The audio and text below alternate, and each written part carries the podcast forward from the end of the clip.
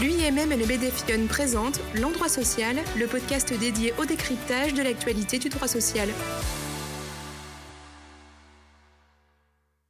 Bonjour à tous, aujourd'hui je vous propose d'aborder les nouvelles mesures d'aide mises en place pour l'année 2023 pour le recrutement d'apprentis et de salariés en contrat de professionnalisation.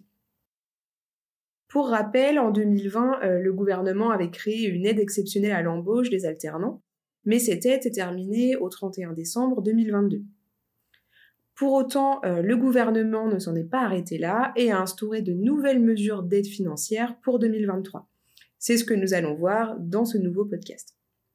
Alors, à compter du 1er janvier, deux aides à destination des employeurs d'apprentis et de salariés en contrat de professionnalisation sont à distinguer.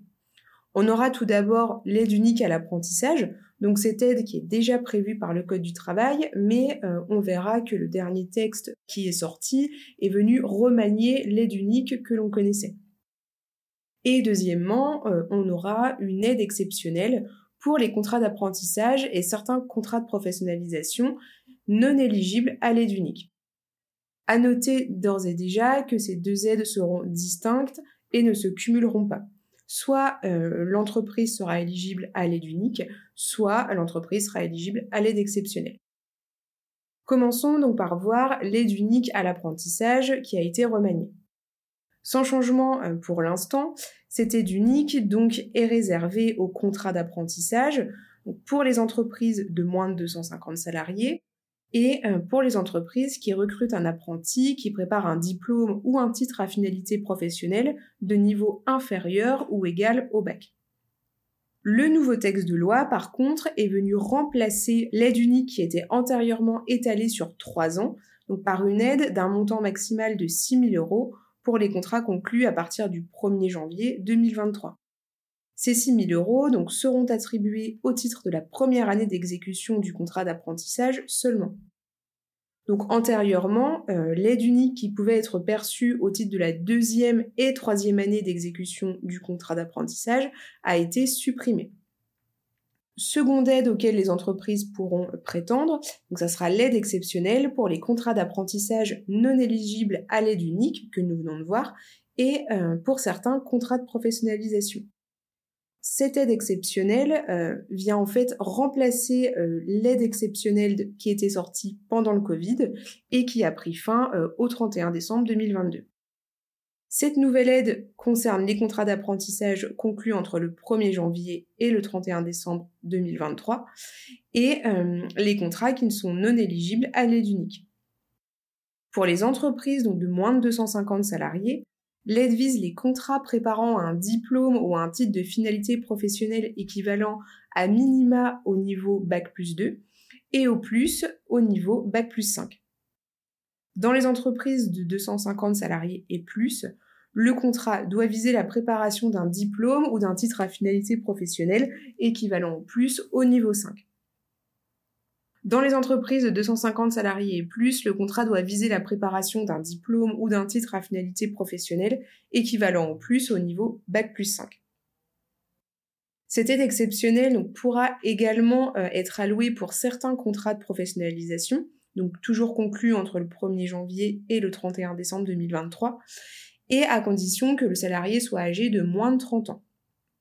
Plus précisément, donc trois catégories de contrats de professionnalisation ouvriront droit à cette aide. Donc, premièrement, euh, les contrats visant la préparation d'un diplôme équivalent au plus au niveau 7. Également, les contrats préparant à un certificat de qualification professionnelle. Et enfin, les contrats de professionnalisation expérimentaux qui sont prévus par la loi Avenir professionnel.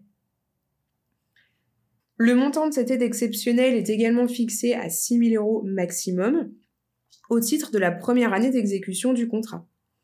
C'est-à-dire que lors de la deuxième, voire troisième année euh, d'exécution du contrat, il ne sera plus possible de prétendre à l'aide unique à l'apprentissage, étant donné que, comme nous l'avons vu euh, précédemment, celle-ci a également été remaniée et n'est allouée désormais que pour la première année d'exécution du contrat. Nous allons voir maintenant donc les conditions pour pouvoir percevoir ces aides. Le bénéfice autant de l'aide unique que de l'aide exceptionnelle pour les entreprises de moins de 250 salariés n'est lié donc à aucune condition particulière.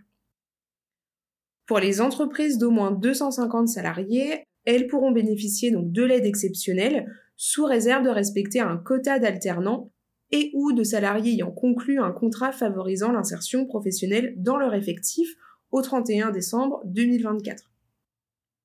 Donc pour satisfaire à ces obligations, deux options sont données euh, aux entreprises de plus de 250 salariés.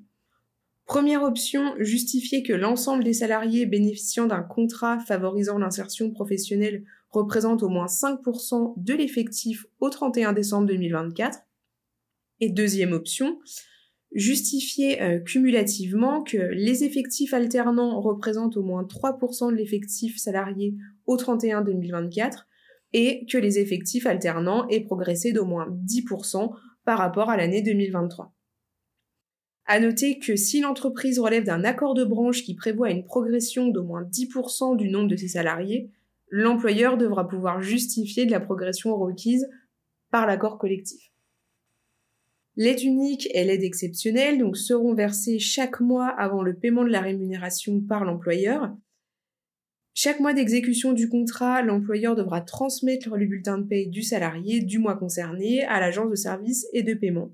À défaut de transmission du bulletin de paye par l'employeur, le mois suivant, l'aide sera suspendue.